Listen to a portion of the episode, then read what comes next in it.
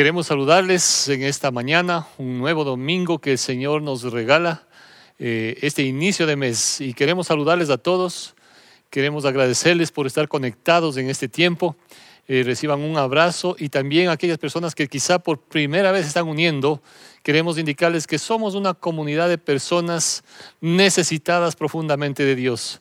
Así que bienvenido este tiempo, bienvenida y a todos queremos saludarles y pedir que Dios sea guardando sus vidas, protegiendo, fortaleciendo también a cada uno.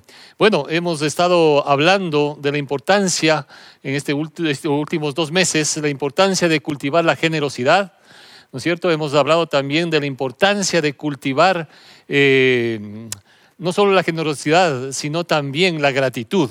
¿no? Y qué preciosas enseñanzas ustedes pueden encontrar estas enseñanzas en nuestras redes sociales. Búsquenos como Encuentro Kumbaya. Así es que les invitamos. Pero ahora queremos iniciar una nueva serie eh, sobre la importancia de cultivar la verdad. Cultivar la verdad. Y este tema es muy importante, ¿no? La verdad en un mundo plagado de engaño, de maldad, de corrupción, eh, en un mundo donde necesitamos, como hijos de Dios, establecer la diferencia, marcar la diferencia. Eh, también estaremos señalando la importancia que tiene o que significa que como familias nosotros sembremos desde los inicios de nuestro hogar a cultivar la verdad con nuestros hijos. Entender también que solamente la verdad, y ese es el texto lema para este mes, solamente la verdad, lo que dijo el Señor Jesucristo, nos hace libres. Hay poder en la verdad, hay poder en la verdad. ¿no? Y también vamos a ver cómo en muchos casos este recurso de la verdad eh, nos ayuda para enfrentar los conflictos espirituales. Muchas de las derrotas que vivimos espiritualmente hablando se deben justamente a que nosotros no hemos entendido y no nos hemos apropiado de lo que es la verdad, esa verdad eterna de la palabra de Dios. Así es que queremos invitarles para que estén compartiendo con nosotros estos tiempos, una vez más, edificando nuestros corazones.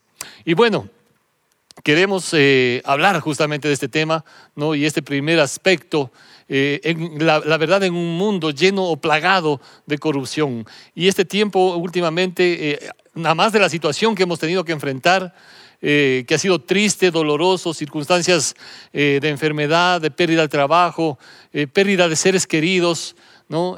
resulta sumamente doloroso, triste, vergonzoso y, y realmente ha causado mucha indignación muchísima indignación, molestia realmente ver cómo eh, personas que aprovechándose ¿no? en estas circunstancias eh, y aprovechándose de los cargos, de el lugar o la función que desempeñan en su trabajo, se han aprovechado de esa condición, ¿no?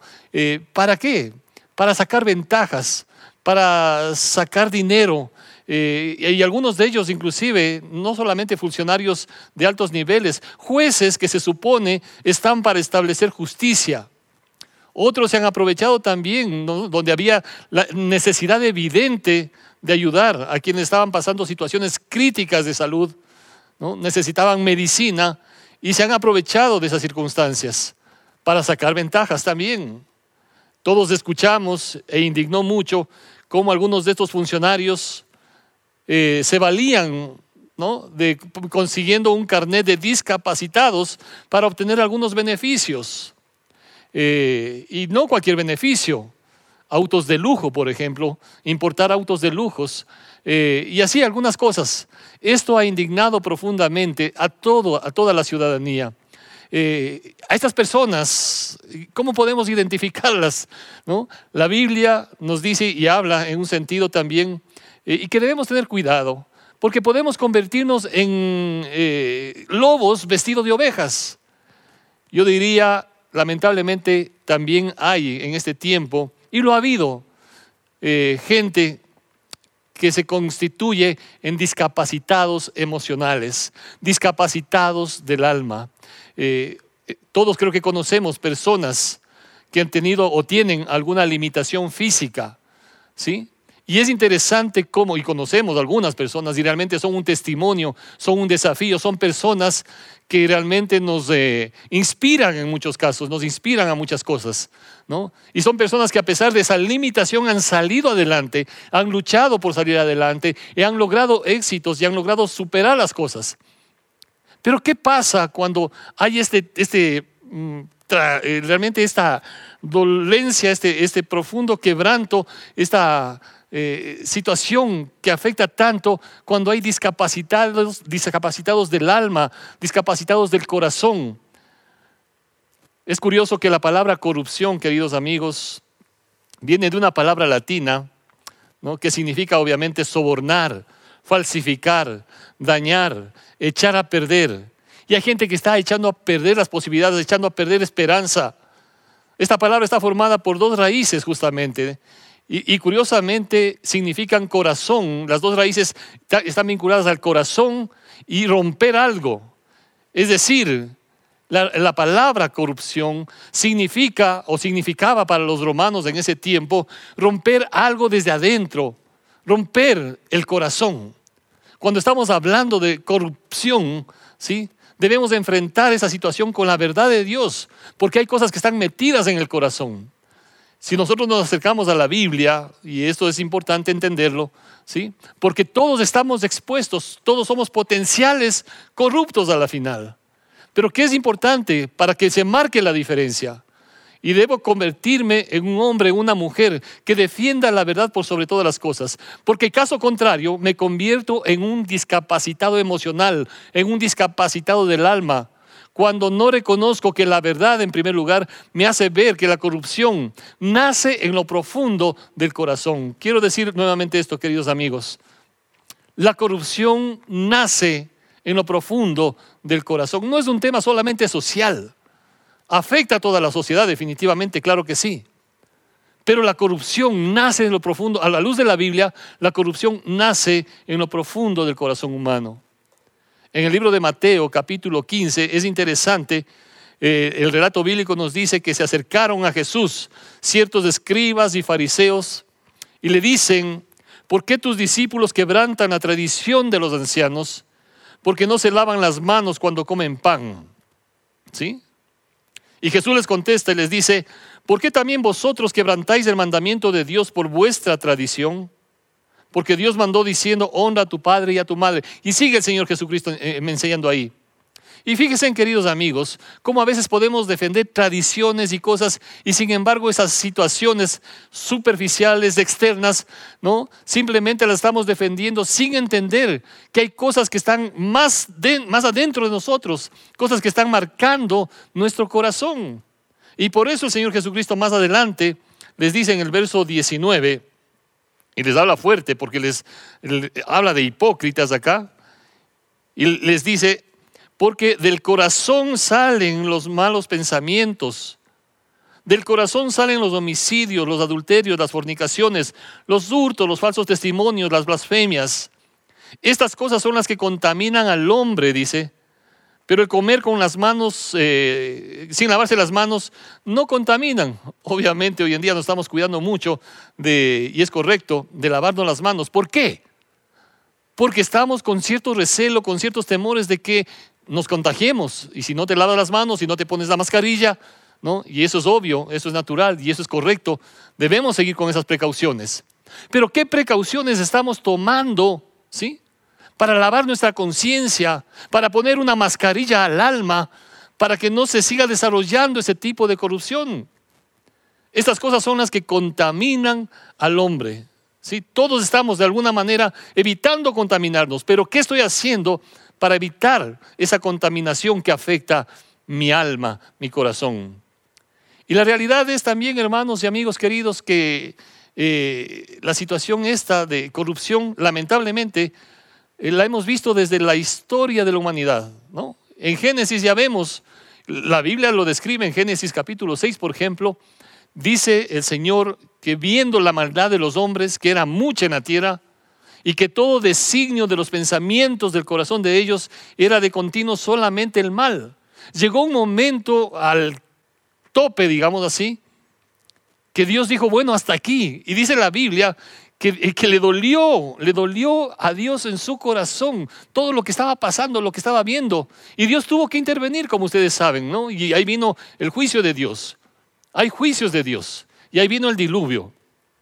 Vino el diluvio. La palabra de Dios nos advierte constantemente, constantemente, y sobre todo también a quienes de alguna manera tienen una responsabilidad mayor cuando están ejerciendo algún cargo, algún eh, puesto donde están ahí para servir, no para servirse, para aprovecharse. El profeta Isaías lo describe de esta manera. Hay de lo que a lo malo dicen, hay de los que a lo malo dicen bueno y a lo bueno malo, que hacen de la luz tinieblas y de las tinieblas luz, que ponen lo amargo por dulce y lo dulce por amargo hay de los sabios en sus propios ojos y de los que son prudentes delante de sí mismos. ¿Sí? Hay gente que está llamando y que quieren aprovecharse nada más. Los llaman a lo malo bueno y a lo bueno malo, con tal de aprovecharse. El profeta Miqueas dice también en el capítulo 2, los primeros versos, hay de los que en sus camas piensan iniquidad, fíjense, y maquinan el mal y cuando llega la mañana lo ejecutan porque tienen en su mano el poder. ¿sí? Hay gente que está maquinando y todas estas personas discapacitadas del alma seguramente venían maquinando muchas cosas y hay gente que en el día de hoy también sigue maquinando eso. La palabra de Dios les advierte claramente. ¿sí? Hay de aquellos que están pensando esto porque tienen el poder en sus manos codician las heredades y las roban, y casas y las toman, oprimen al pobre y a su casa, al hombre y su heredad. Por tanto, así ha dicho Jehová, dice, he aquí yo pienso contra esta familia un mal del cual no sacaréis vuestros cuellos ni andaréis erguidos, porque el tiempo será malo. ¿Sí? La palabra de Dios advierte, y aquí la palabra de Dios estaba profetizando, yo pienso mal no solamente contra ti que eres un corrupto, sino también esto va a alcanzar a tu familia. Entonces, queridos amigos, creo que es importante entender en primer lugar cómo la verdad me hace ver que la corrupción nace en lo profundo del corazón y debo, la Biblia nos dice que debo cuidar mi corazón. En segundo lugar, la verdad me hace ver que la corrupción obviamente nos afecta a todos, nos afecta a todos. De hecho, esta contaminación lamentablemente está arraigada al corazón humano, a consecuencia de esa desobediencia a Dios. Estamos propensos a, expuestos a, ¿sí? con la tendencia a, lamentablemente.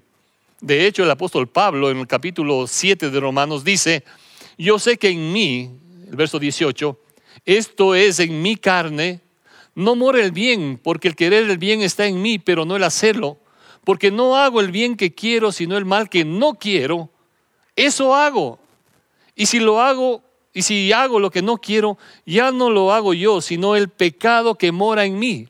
El apóstol Pablo está diciendo, quiero hacer el bien, pero no puedo hacer el bien. Quiero evitar esto, pero siento que hay una fuerza mayor que me está controlando, que me está dominando. Y está diciendo, ese es el pecado que mora en mí.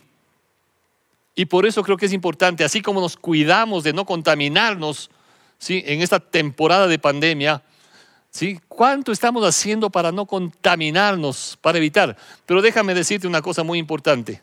No, no hay mascarilla ni tampoco antiséptico humano que prevenga esa situación en el corazón que tiene que ver con ese virus del pecado. Solamente la sangre de Cristo puede limpiarte, perdonarte, restaurarte completamente. Y uno debe entender esto. Y esto es sumamente importante. No estamos hablándote aquí de una religión, pero estamos hablando de alguien que está dispuesto para intervenir en tu vida para cambiar eso totalmente. Como decíamos, la corrupción está en todas las esferas. Esto se ha dado en todo tiempo, no interesa o no respeta la raza, el color, la religión, la educación. De hecho, como sabemos, hay mucha delincuencia y mucha corrupción con cuello blanco y de corbata. ¿no? El problema también es que nos vamos acostumbrando a ese tipo de situaciones y eso no debe pasar, eso no es normal. Y como hijos de Dios debemos marcar, como decimos, la diferencia, establecer, somos sal y luz, dice la palabra de Dios. El libro de Mateo capítulo 24, verso 12 dice, por haberse multiplicado la maldad, hay que tener cuidado porque el amor se puede enfriar. ¿no? Vemos tanta maldad Y obviamente eso significa que nosotros debemos tener mucho cuidado. Esto no es normal y debemos nosotros marcar esa diferencia. Permítame compartir brevemente un par de ejemplos. ¿sí? La corrupción ha habido y la corrupción se ha dado dentro inclusive de las filas de las iglesias. No ahora último nada más. También ha habido cosas indebidas que se han dado desde los inicios. ¿no? Y es curioso cómo hay gente que se presta a ciertas cosas y quién está detrás de todo esto también. Dice en el libro de Hechos, capítulo 8, ¿no? Y está mencionando aquí el, apóstol Pablo, Saulo en ese tiempo, ¿no? Como era conocido, perseguidor de los cristianos, participando de la muerte del primer mártir de Esteban, ¿sí? Eh, como muchos conocen acá, eh, el libro de Hechos narra la historia de la iglesia en sus inicios, no de una religión, la historia de el cristianismo en sus inicios. Y el libro de Hechos justamente narra la historia de los apóstoles. Y aquí dentro de esta historia está el apóstol Pablo antes de conocer a Cristo. Y, aquí cuando ellos están compartiendo, ¿no? los creyentes están compartiendo la palabra de Dios, eh, es interesante porque hubo persecución, dice la Biblia en el capítulo 8, y mientras ellos seguían exponiendo la palabra de Dios, hubo alguien que se acercó y estuvo, interesado en lo que mencionan o mencionaban los, los apóstoles en ese tiempo también, llamado Simón. Dice, pero había un hombre llamado Simón que antes ejercía la magia en aquella ciudad y había engañado a la gente de Samaria, haciéndose pasar por algún grande. Hay gente que hoy en día también engaña y en ese tiempo también hay gente, había gente que estaba engañando, ¿sí? Y dice, a este oían atentamente todos, desde el más pequeño hasta el más grande, diciendo, este es el gran poder de Dios. Imagínense, ¿no? ¿Cómo le atribuían a este personaje algo tan indebido? ¿No? Diciendo que es el gran poder de Dios, porque estaba haciendo algo que es contrario a lo que Dios dice, practicando la magia y engañando de esa manera. Y dice, y le estaban atentos porque con sus artes mágicas les había engañado mucho tiempo. Y así hay mucha gente que está ahí, aprovechándose de las circunstancias para seguir engañando y mucho tiempo, pero las cosas van a salir a la luz. Cuando vio Simón, este mago, que por la imposición de las manos de los apóstoles se daba el Espíritu Santo, les ofreció dinero, diciendo, dadme también a mí este poder, para que cualquiera que, a quien yo impusiere las manos reciba el Espíritu Santo. Y creo que, queridos amigos, es importante entender esto. El Señor Jesucristo, después que ascendió al cielo, envió la presencia de su Santo Espíritu. La presencia del Espíritu Santo eh, interviniendo en la vida de los creyentes. No podemos vivir la vida cristiana alejados de la presencia del Espíritu Santo. Y este hombre cuando vio el poder que había ahí, ¿no? ese poder que se manifestaba por la obra del Espíritu Santo, el hombre quiso Dadme también a mí ese poder. Hay gente que está sedienta nada más de poder. Y en los cargos que tienen a veces se aprovechan de ese poder, pensando que eso va a traer paz, tranquilidad, felicidad a sus vidas. Y es curioso lo que el apóstol Pedro le dice acá y le profetiza algo. Y en esta mañana tomamos esta palabra de Dios también para aquellos que han hecho esto, que se valen de estas situaciones y que son insensibles ante la realidad y la necesidad de tanta gente que está padeciendo necesidad.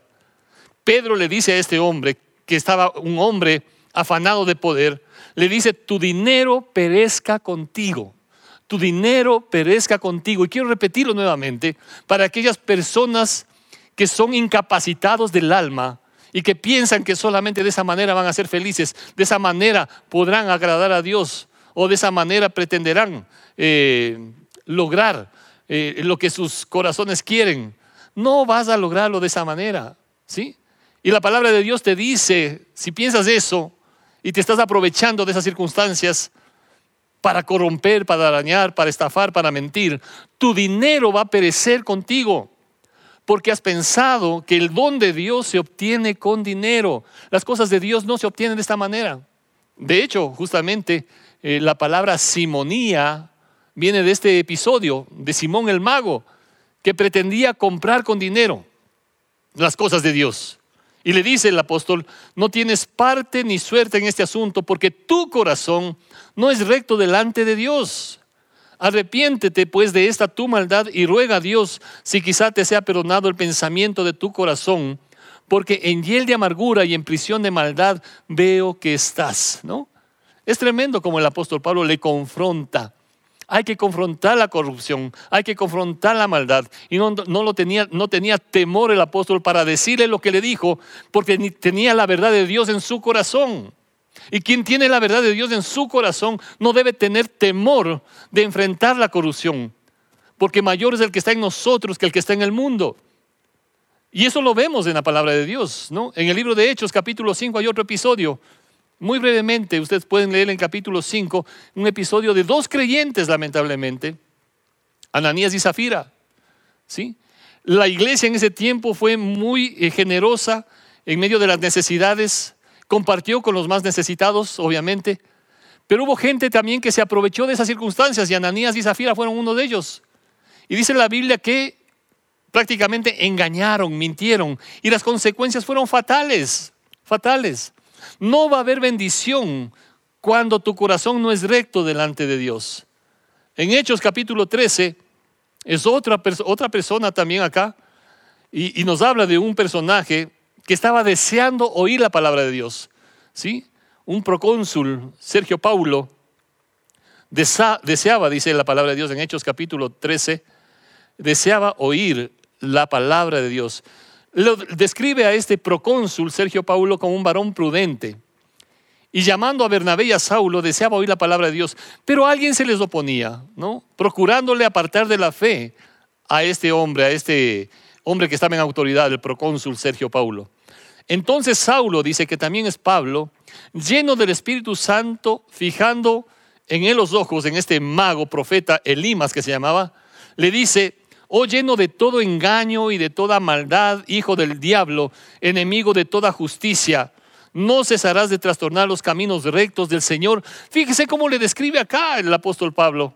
¿no? a este personaje. Y Pablo está obviamente guiado por el poder del Espíritu Santo para enfrentar a este hombre corrupto que quería apartar de la fe, que quería apartarle de, la fe a, este otro hombre, a, a Sergio Paulo, que quería oír la palabra de Dios. Hoy en día hay mucha gente que quiere oír la palabra de Dios, pero también hay personajes y a través de personajes que han vivido una vida de corrupción están logrando que mucha gente se aparte de la palabra de Dios. Y debemos establecer una diferencia. Posiblemente te han defraudado autoridades, posiblemente te han defraudado autoridades políticas, autoridades religiosas, pero una cosa importante, por favor te ruego, ¿sí? diferencia, porque no es Dios el que te ha defraudado. Y cuando tienes a Dios, entonces vas a enfrentar con la verdad de Dios. Y como le dice el apóstol Pablo acá, a este personaje, lleno de todo engaño, de toda maldad, le hace ver inclusive la paternidad que este hombre tenía hijo del diablo, enemigo de toda justicia. Hay alguien que quiere trastornar los caminos del Señor. Y creo que uno debe cuidar el corazón para no caer en ese tipo de cosas. Y le advierte y luego le dice la sentencia, ¿no? Y el juicio de Dios nuevamente. Ahora pues de aquí la mano del Señor está contra ti y serás ciego y no verás el sol por algún tiempo. Y el hombre quedó ciego, ¿sí? Entonces, dice el procónsul Sergio Paulo, viendo lo que había sucedido, creyó maravillado de la doctrina del Señor. Esa es la verdad de la palabra de Dios. La palabra de Dios tiene poder para confrontar la mentira, el engaño, la corrupción. La iglesia, queridos amigos, no se ha librado de la corrupción y debemos reconocer eso. ¿Sí? Debemos reconocer eso. Estaba leyendo un libro y ponemos a las órdenes también. Es un libro cortito, un resumen de la historia de la iglesia y narra ¿no? cómo se compraban los cargos religiosos. Hay una secuencia ¿no? cronológica de los cargos religiosos a través de la historia ¿no? y cómo, qué cosas se hicieron para llegar a esos niveles de autoridad eclesiástica. ¿sí?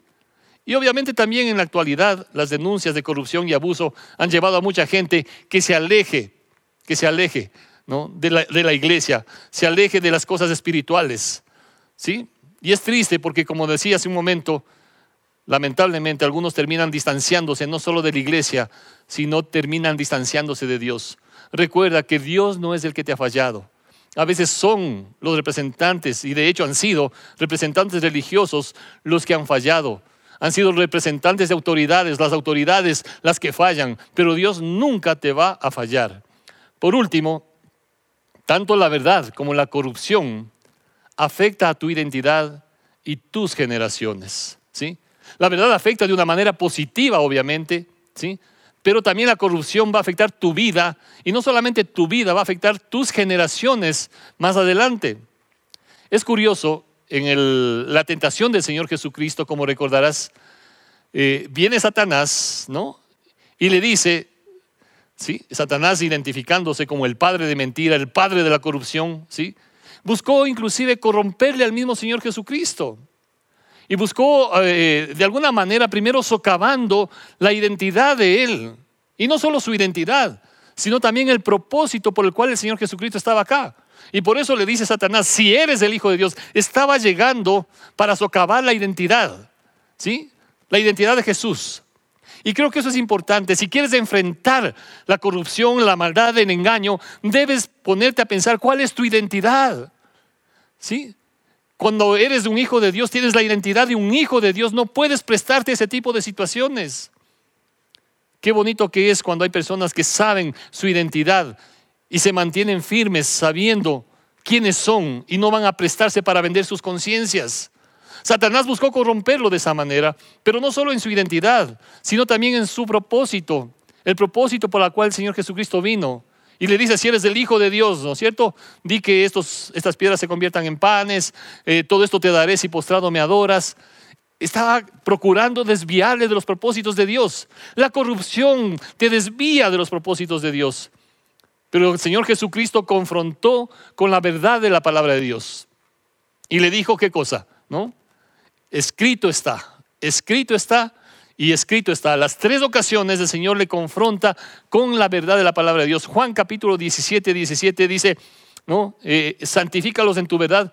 Tu palabra es verdad, tu palabra es verdad. Y queridos amigos, quiero ir terminando mencionando algo que dice el libro de Proverbios. Y es tan interesante porque dice la Biblia, Proverbios 22.1, de más estima es el buen nombre que las muchas riquezas y la buena fama más que la plata y el oro. ¿Sí? De más estima es el buen nombre. ¿Qué es lo que vas a dejar a tus hijos? ¿Sí? A mí me apena, yo no sé qué pensar de personas que hoy en día están metidos en la cárcel, ¿no? y los, los, hijos posiblemente salieron fuera del país con una vergüenza, ¿sí? Durante toda su vida. ¿Por qué? Porque se prestaron a vender en un momento sus conciencias. De más estima es el buen nombre que las muchas riquezas. Deja un buen nombre en la vida de tus hijos, ¿sí? Un corazón que sabe vivir, creer, ¿sí? Hablar, pensar la verdad. Proverbios 20 dice lo siguiente, Proverbios 26. Muchos hombres proclaman cada uno su propia bondad, pero hombre de verdad, ¿quién lo hallará? Camina en su integridad el justo, sus hijos son dichosos después de él. Y está hablando acá. Cada uno puede decir maravillas de sí mismo, pero ¿quién lo hallará? Dice, no, hombre de verdad, ¿quién es? Camina en su integridad el justo. Una vida que camina en integridad, que no se deja llevar por esos patrones de corrupción, de engaño, no se presta a esas cosas. Inclusive dice acá, sus hijos son dichosos después de él. Dios quiere bendecir tu vida y tus generaciones. Y por último, el Salmo 51, 6. Es una oración que yo quisiera dejarte en esta mañana, que quisiera que tú medites. Y no estoy hablando solamente de corrupción en esos niveles que hemos escuchado, ¿sí? Porque a veces puede haber también en nuestro corazón esa especie de discapacidad emocional, que no sabemos amar adecuadamente a nuestra esposa, no sabemos amar adecuadamente a nuestros hijos, que hay cosas indebidas en lo profundo de nuestro corazón y que nuestro corazón se rompe, ¿no? Pero cuando venimos delante de la presencia de Dios, entonces podemos abrir nuestro corazón para que Él restaure lo que está mal. Salmo 51, después de que David hizo algo indebido, si su corazón se corrompió en una relación indebida, dice en la oración de David lo siguiente, he aquí tú amas la verdad en lo íntimo es decir, en aquel lugar secreto que nadie más conoce, que tu esposa no conoce, tu esposo no conoce, tus hijos no conocen, nadie conoce. Pero Dios está viendo ese, en lo secreto de tu corazón. Tú amas la verdad en lo íntimo y en lo secreto me has hecho comprender sabiduría. No dejes que la maldad te contamine. ¿sí? Dice el libro de Romanos, vence con el bien el mal. ¿Qué cosas son las que el Señor te está mostrando en tu corazón? ¿Qué cosas son las que debemos reconocer que no podemos nosotros cambiar en nuestras fuerzas? Pero sí podemos nosotros buscar, ¿sí? refugiarnos y pedir que sea Dios transformando ese corazón que a veces se ha prestado para cosas indebidas. Si sigues en esas cosas indebidas va a suceder lo que él le dijo acá, ¿sí? Tu dinero va a perecer contigo porque estás en amargura de corazón y no vas a ser feliz. Pero le dice, arrepiéntete, ¿sí? Porque puede haber perdón, puede haber restauración. Es la verdad de Dios confrontando nuestras vidas en lo íntimo, en lo profundo, ¿sí? En lo secreto de nuestro corazón. Y yo quiero invitarte para que terminemos haciendo una oración ahí donde estamos. Si estás en tu casa, a lo mejor estás con tu familia, obviamente, o tal vez estás solo, yo no sé pero estás delante de la presencia de un Dios santo, un Dios que conoce los secretos de tu mente, de tu corazón, y un Dios que está extendiendo sus manos para decirte, yo puedo ayudarte, yo puedo sacarte de esto, yo puedo librarte de esto, no sigas en ese caminar, si es, si es que es el caso. Pero también como hijos de Dios, ahí está la presencia de Dios para fortalecerse, para confrontar toda mentira, todo engaño con la verdad de la palabra de Dios. Padre eterno, gracias en esta mañana Gracias Señor porque nos permites abrir tu palabra. Y como ella también nos confronta, Señor, en lo profundo de nuestro corazón. Y nos duele lo que estamos viendo, lo que hemos estado pasando, Señor. No solamente por el dolor que hay, Señor, la tristeza que hay en tantos corazones. Señor, indigna ver cómo gente se aprovecha de, de esta situación para seguir, Señor y Dios, sembrando maldad y corrupción. Señor, perdónanos, perdona nuestro pecado, perdona nuestra maldad, Señor, como nación, como país, Señor, como ciudad, como familias. Y Señor, ten misericordia de nosotros. Ayúdanos para confrontar las mentiras, los engaños, la corrupción con la verdad, Señor y Dios. Porque solamente la verdad nos hace libres, Señor. Libres como individuos, libres como familia, libres como nación, Señor y entregamos nuestras vidas, Señor. Y dile, si en esta mañana el Señor te está hablando, entrega tu vida a Cristo y dile en tus propias palabras. Haz una oración corta, no importa lo pequeña que sea la oración, pero lo profundo. Dios ama, Dios ama la verdad en lo íntimo y dile, Señor, necesito de ti. Y en este día, Señor, yo me entrego, yo me rindo a ti, en el nombre de Cristo Jesús. Amén. Si te gustó esta prédica, te invitamos a que te suscribas a nuestro podcast y nos sigas en YouTube, Facebook e Instagram como Encuentro con Bahía. Además, recuerda que cada semana tendremos una prédica nueva para ti.